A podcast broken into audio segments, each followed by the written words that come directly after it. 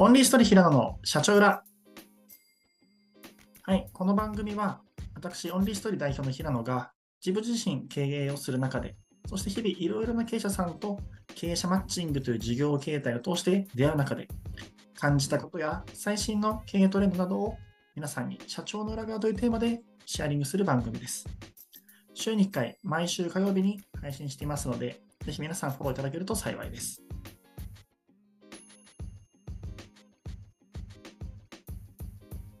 はい。ということで、今回は初のゲスト会ということで、初ゲストとしてこの方をお呼びしました。株式会社オンリーストーリー取締役の川澄健太さんです。よろしくお願いします。よろしくお願いします。はい。普段、ケンちゃんと呼んでるので、ちょっとここでもケンちゃんと呼ばせていただきますが、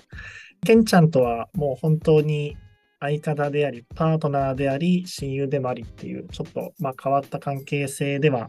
あるのかもしれないんですけれども、今回一番最初に誰に来てもらおうかなと思った時に、まあ、この人を呼ぶ、呼びたいと思ったので来てもらいました。そしたら最初にせっかくなので自己紹介の方を少ししてもらえばと思います。はい。株式会社オンリーストリ取締役 CEO の川澄と申します。自己紹介といっても結構難しいんですけど、そうですね。オンリーストーリーに入ってもう8年半ぐらいですかね、になるんですけれども、そのうちもう8年間は COO として、まあ、デスさんとは一緒にしていただいてまして、もう早9年目に入ったぐらいな感じです。よろしくお願いします。よろしくお願いします。ということで、まあ、普段はま僕がいろいろ喋る目線が多かったりするんですけど、まあ、今日はせっかくなので、まあ、僕からいろいろ川澄に、あけんちゃんにご質問させてもらってというような、ちょっとそういう形式でできればと思ってます。じゃあ僕らのことをまだ何も知らない人も結構多かったりするかなとも思うんで、まあ、せっかくなので、こう最初に改めて、まあ、オンリーストーリーとの出会いだったり、僕との出会いだったり、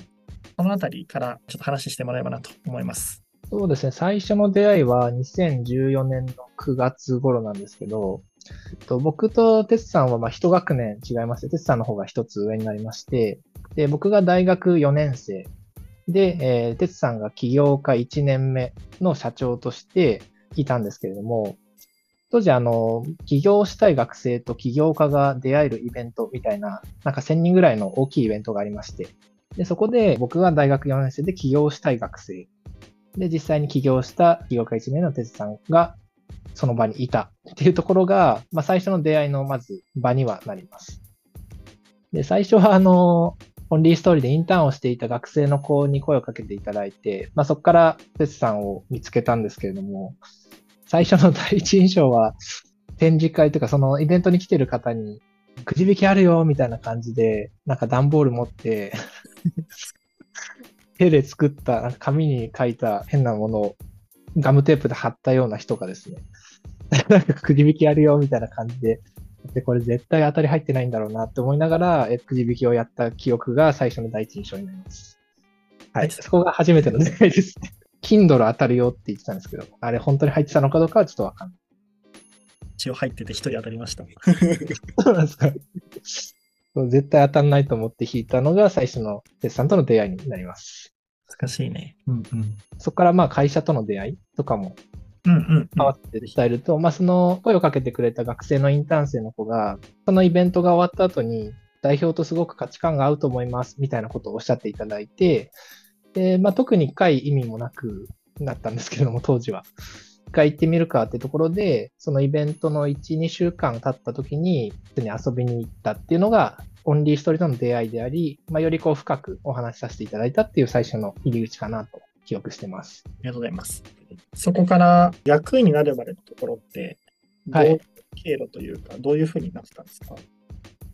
そうですね。まず、まあ、先ほどのようなイベントで出会ったので、僕も起業したい学生だったっていうところがあって、なので、こう、自分で何か事業をやろうかなっていうふうに思っていたのが大学生だったので、一緒に会社をやるっていうのは正直その時は全く考えていなかったりとか、まあそういう選択肢も自分たちの中になかったっていうのが最初の出会いだったんですけど、ただあの、その翌年の3月に僕は大学を卒業するんですが、起業しようと思っていたけれども、いざ就職もせず卒業すると、今から何しようかなっていうふうに、まあすごいバカなやつだったんですけれども、まあ、そこで初めていろいろ考えまして、で、その時に実際自分が経営をして起業するのであれば、実際にこう起業したり経営をしている方からいろんな話を聞いて勉強したりとか学べるような環境に身を置きたいなっていうふうに思った時に、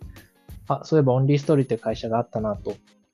で当時はあの経営者のインタビュー活動をやってた、サービスをやってた会社だったので、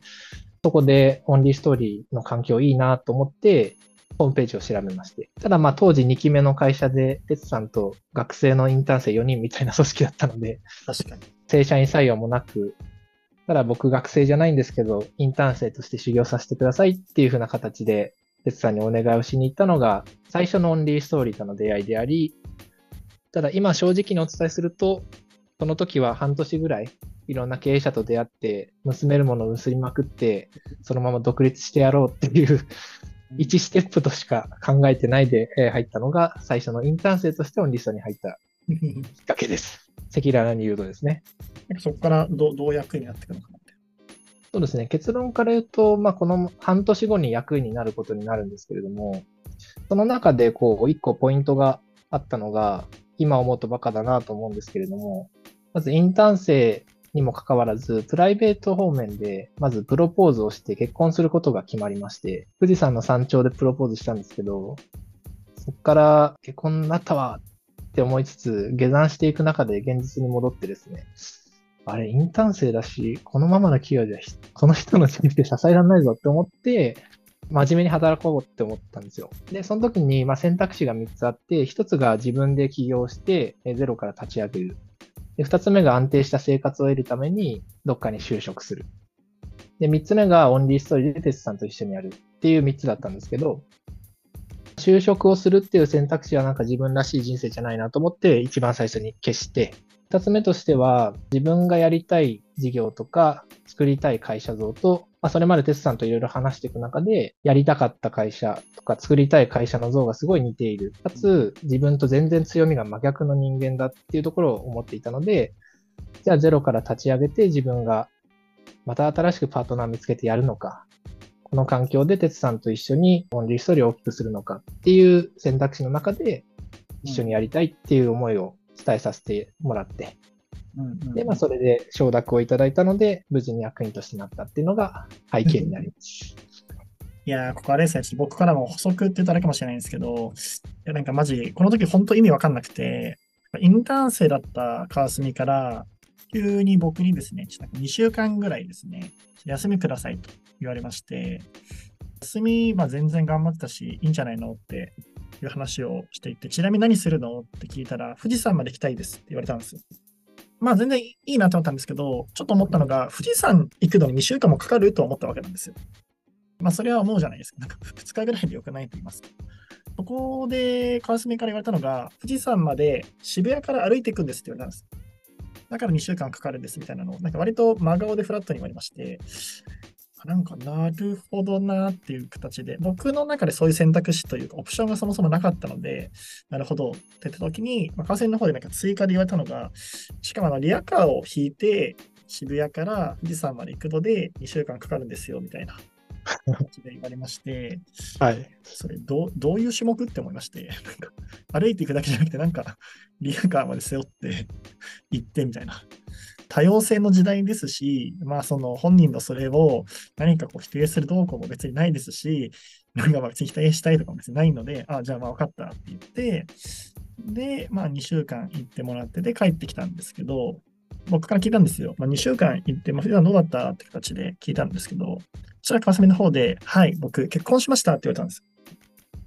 す。まあ、まず、質問にストレートに答えてないんですよ。そもそもですね。僕は2週間や富士山どうでした？に対してなのに、関西の方から結婚、婚約しましたって書いてきていて、ま、ずそもそもここがこうちょっとずれてるなっていうところといいますか、ねみみ水どころでバケツぐらいこう引っ掛けられたような、なんかそういう感覚だったりするんですよ。というのも、富士山まで歩いていって、リアカー引いていって、それだけでも頭いっぱいの状態なのに、帰ってきたら婚約しているぐらいな形だったりするので、まあ僕の視点からすると、マジで意味わかんないなっていうところからちょっと始まったっていうところは、ちょっと補足として付け加えさせていただければなと思っております。はい。補足ありがとうございます。僕とかも特徴的だですか言ったりするんですけど、実は掘るとより変わってるのは川澄の方だったりするっていうところは、聞いていただいている方にもちょっと補足として伝えられればなと思うんですけど、質問で、ただそこから8年ぐらいとか、もうずっとこう一緒にやってたりする中で、まあ、そりゃ健やかなる時だけでなく、大変な時とかもいろいろな時があってたりする中で、特にここの関係性っていうところを維持する上で、こういうことを気をつけていたよとか、1年結構続いて、続くのが偉いかどうかは別としてって、人たちもいると思うんで、どう考えたのかとか、うん検討視点でちょっと聞ければなと思います。そうですね。いくつかあるんですけど、まず一つ目としては、一番の味方であることみたいなところは、やっぱすごく意識をしていて、うんうんやっぱりこう、社長とか経営者って一番孤独だと思うんですよ。まあよく言われることだと思うんですけど、社内にも言えないことだったり、社外にも家族にも言えないこととか結構あると思ってて、まあそういった時に誰よりも味方であるというかな、受け入れてくれる人であり、こうどんな状態であったり何を考えてたとしても、まず一回受け止めてくれる人みたいな。そういう存在が絶対身近にいるといいなって思いますし、逆に自分が社長だったらそういう存在欲しいなって思ったりするんで、そこの一番の味方であることみたいなところは、やっぱ根本としてすごく大事にしてたかなっていうふうには思っていたり、こういう話するとちょっと本人の前だと恥ずかしいですけど、まあそういうのを思っていたりとかもします。あとは会社のフェーズが目まぐるしく変わってくる中で、社外から求められる存在だったりとか、社内においてもこう求められる役割ってどんどん変わっていくと思いますし、うんまあ、自分も変化すれば、哲さんもどんどん変化していくので、その二つ目としてはやっぱ状況とかに合わせて変化をし続けることっていうのもやっぱすごく大事だなと思って、うんうん。8年前と僕が全く変わってなければ、多分ずっと一緒に歩むことってできないでしょうし、うんうんうんうん。その状況が、まあお互い変わる中で、お互いが変わり続けていくっていうところがやっぱすごい大事かなと思ってるので、うんうんうんこの変化を常に一緒にし続けることっていうのはすごく大事にしつつ、まあ、その中でやっぱお互い強み弱みとかあったりすると思うんですけど、うんうんうんうん。僕の中では例えばあの脳に例えると、テスさんって左脳で、僕が右脳で、みたいうんうんうん。な。人の体に例えると、テスさんが頭で首から下が僕みたいな 感じとか、なんかそんな感じで考えてるんですけど、一、人だと半人前かもしれないですけど、二人で一人前になれるみたいな。うんうんうん。なんかそういう関係性でありたいな、みたいなところとかは、すごく意識をしてたりとかしました。あとは、やっぱりその変化をし続けるとか、まあ味方であるっていうところはありつつも、これ結構難しいんですけど、味方でありつつ、単なるイエスマンにならないみたいな。まあこの辺は結構難しいですし、外から見たらイエスマンに見られてるケースもあるんじゃないかなって正直思ったりはするんですけど、言うべきとこは言ったりとか、らしくないなって思った時はちゃんと伝えたりとか、一番身近でいるからこそ言えることってあると思うんで、そういう単なるイエスマンにならないようにっていうところも気をつけてはいました。まあ、本人に言ったことなかったですけど。こういう場だからこそのね。はい。なるほどね。ありがとうございます。なんかこういうふうに話すの、いつもと2人で話す機会は多いけど、違うテイストだからかなんかすごい新鮮でいいなと、勝手ながらに思ってます。